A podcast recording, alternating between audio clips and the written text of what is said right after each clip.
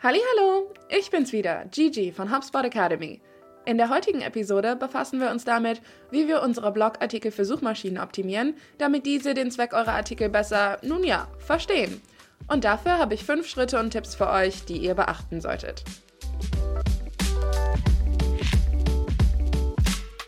Fangen wir zunächst mal mit der URL an. Die URL muss nicht genau mit dem Titel des Blogs übereinstimmen. Macht es euch stattdessen zur Gewohnheit, die URL so zu kürzen, dass der Kontext zum Thema der Seite erhalten bleibt, aber nicht unbedingt den kompletten Titel enthält, sodass ihr den Beitrag später auch updaten könnt. Und dazu noch ein Tipp. Vermeidet Ziffern wie Jahreszahlen oder Schritte in euren URLs. Wenn ihr den Inhalt später aktualisiert, könnt ihr die URL beibehalten und müsst sie nicht abändern. Durch die Aktualisierung der URL wird nämlich eine 301 Weiterleitung erstellt dies ist eine permanente Weiterleitung von einer URL zu einer anderen, was nicht hilfreich ist für die Suchmaschinenoptimierung. Schritt Nummer 2. Der Alternativtext oder auch Alttext von Bildern. Suchmaschinen erkennen nicht nur, dass Bilder auf einer Seite sind, sondern wir können ihnen dabei helfen, diese quasi zu lesen. Da Suchmaschinen Bilder nicht sehen können, müssen sie auf den Alttext zurückgreifen, um erfassen zu können, was in einem Bild dargestellt wird so ist es auch möglich, mit Bildern ein gutes Ranking in der Google-Bildersuche zu erreichen. Nutzt zur Optimierung eurer Bilder am besten unterschiedliche Varianten eures Longtail-Keywords für den iText und seid so beschreibend wie möglich. Schritt Nummer 3 ist die Meta-Beschreibung eures Blogartikels. Diese dient dazu, Suchmaschinen und Lesende über das Thema eines Blogbeitrags zu informieren.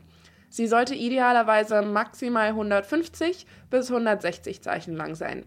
Ist sie länger, wird sie wahrscheinlich abgeschnitten. Die Metabeschreibung hat große Auswirkungen auf die Klickrate, da sie direkt mit der Suchintention von Nutzenden in Zusammenhang steht. Je ansprechender eine Beschreibung also ist, desto besser. Eure Metabeschreibung sollte nicht nur leserfreundlich, also ansprechend und relevant sein, sondern auch Longtail-Keywords enthalten, für die ihr optimieren möchtet. Es kann jedoch auch passieren, dass die Suchmaschine einen anderen Teil des Textes verwendet als eure ausgewählte Metabeschreibung, wenn diese zum Beispiel eine andere Suchintention erkennt oder eine andere Frage beantwortet. Suchmaschinen haben in dieser Hinsicht ihren ganz eigenen Kopf. Wir müssen außerdem sicherstellen, dass wir in unseren Artikeln Links strategisch einsetzen. Wenn ihr entsprechend Zeit und Mühe in euren Blog investiert, werden sich mit der Zeit immer mehr Besuchende dafür interessieren. Und mehr Traffic bedeutet mehr Gelegenheiten, Beziehungen aufzubauen, Vertrauen zu gewinnen und Leads und potenzielle Kundinnen und Kunden für euer Unternehmen zu generieren. Was hat sich dabei bisher so bewährt? Erstens, fügt Links zu externen Inhalten hinzu, wenn diese relevant sind oder eine Statistik oder Behauptung stützen. Es erfordert viel Arbeit, Besuchende für eure Seite zu interessieren und ihr Vertrauen zu gewinnen. Ihr solltet auf jeden Fall vermeiden, sie von eurer Website auf eine externe Seite weiterzuleiten. Aber wenn diese Inhalte zum Beispiel eure Glaubwürdigkeit unterstützen, können externe Links sehr hilfreich sein. Links zu externen Inhalten sollten wohl überlegt sein und Lesenden einen klaren Mehrwert bieten. Jetzt fragt ihr euch vielleicht, aber Gigi, gehen mir dann so meine Besuchenden nicht verloren? Nicht unbedingt. Es empfiehlt sich, externe Websites in einem neuen Fenster öffnen zu lassen. So bietet ihr Lesenden hilfreiche Ressourcen, ohne sie von eurer Seite wegzuleiten. Ihr solltet natürlich auch auf hilfreiche interne Inhalte auf eurer eigenen Website verlinken. Verlinkt zum Beispiel andere Blogartikel, die einen bestimmten Satz oder Absatz im aktuellen Text näher erläutern. Auf diese Weise helft ihr Lesenden und bewegt sie dazu, weitere Inhalte auf eurer Website zu entdecken. Aber auch für Suchmaschinen spielt das eine wichtige Rolle. Sie erkennen ein Cluster verwandter Inhalte auf deiner Website. Und wenn Suchmaschinen das Cluster zu einem bestimmten Thema als vertrauenswürdig einstufen, kann dies die Sichtbarkeit in den Suchergebnissen erhöhen. Was mich zu meinem letzten Punkt bringt. Verlinkt auf Inhalte eurer Websites, die Conversions unterstützen. Und dazu verwenden wir CTAs, kurz für Calls to Action und zu Deutsch Handlungsaufrufe. Diese können wir in vier Stellen einbetten. Zuallererst könntet ihr den CTA nach den ersten paar Paragraphen einbetten. Um nicht zu früh mit der Tür ins Haus zu fallen, könntet ihr einen passiven CTA in Form von verlinkten Text verwenden. Passive CTAs sollten möglichst weit oben eingefügt werden, denn nicht alle Besuchenden werden den gesamten Artikel lesen und dann konvertieren. Überlegt mal, lest ihr Blogbeiträge immer bis zum Ende? Wahrscheinlich nicht. HubSpot führt regelmäßig CTA-Tests durch. Wir untersuchen Bild- und Text-CTAs und ihre Platzierung innerhalb von Beiträgen, um unsere Klickrate fortlaufend zu verbessern. Interessanterweise haben wir herausgefunden, dass CTAs am Anfang von Blogartikeln zu den höchsten Klickraten führen. Das ist vielleicht etwas, was ihr im Hinterkopf behalten solltet und mit euren eigenen Blogartikeln ausprobieren könnt.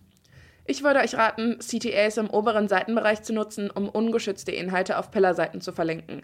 Ihr zwingt Lesende an dieser Stelle also noch nicht, ihre E-Mail-Adresse im Austausch für das Angebot herzugeben. Stattdessen verwandelt ihr sie mit Hilfe von informativen Inhalten, die ihnen in erster Linie einen Mehrwert bieten, in Leads. Zusätzlich sollten eure Pillarseiten mindestens eine Conversion unterstützen. So könnt ihr Lesenden zur Seite stehen und gleichzeitig ihr Vertrauen gewinnen. Die zweite Superplatzierung für einen bild- oder textbasierten CTA ist neben den wichtigsten Informationen im Textkörper. Die beste Voraussetzung für eine Conversion schafft ihr nämlich, indem ihr Lesenden informative Inhalte bietet. Platzierung Nummer 3 besteht aus bildbasierten CTAs am Ende von Blogartikeln. Wenn jemand sich bis zum Ende eures Artikels durchliest, solltet ihr ihr oder ihm natürlich weitere hilfreiche Schritte und Tipps anbieten. Ach ja, und natürlich kann man auch mehr als einen CTA gleichzeitig auf einer Seite platzieren, aber er sollte dieselbe Message haben, ansonsten wird es zu verwirrend für Lesende. Die letzte Option für die Platzierung von CTAs sind Pop-up-CTAs, die Lesenden angezeigt werden, während sie durch die Seite scrollen. Dadurch werden sie weniger leicht übersehen und sind immer sichtbar. Wie ihr seht oder naja, hört, gibt es also so einige Möglichkeiten für die Platzierung von CTAs. Ob nach den ersten paar Paragraphen, neben relevanten Infos, am Ende des Artikels oder durch ein Pop-up. Und das bringt mich schon fast zum Ende der heutigen Episode, denn ihr seid nun offiziell in der Lage, eure Blogartikel zu optimieren. Behaltet diese Tipps, die wir gerade besprochen haben, unbedingt im Hinterkopf, um euren Unternehmensblog auf Erfolgskurs zu bringen. Erstens, optimiert eure URL. Fügt Keywords ein, aber verwendet nicht den ganzen Titel. Zweitens, fügt Alternativtext zu euren Bildern hinzu und seid dabei so beschreibend wie möglich. Drittens, fügt Meta-Beschreibungen zu euren Artikeln hinzu, die in Suchergebnissen angezeigt werden und Lesende zum Klicken einladen. Viertens, verlinkt auf hilfreiche Ressourcen. Und fünftens, fügt CTAs hinzu, um Conversions zu unterstützen. Falls ihr mehr über dieses Thema und noch mehr zu Content Marketing erfahren wollt, gibt es nun auch eine spannende neue Zertifizierung zu diesem Thema in der HubSpot Academy. Und das gratis. Ich habe den Link wie immer zu den Show Notes hinzugefügt. Also dann, wir hören uns nächstes Mal.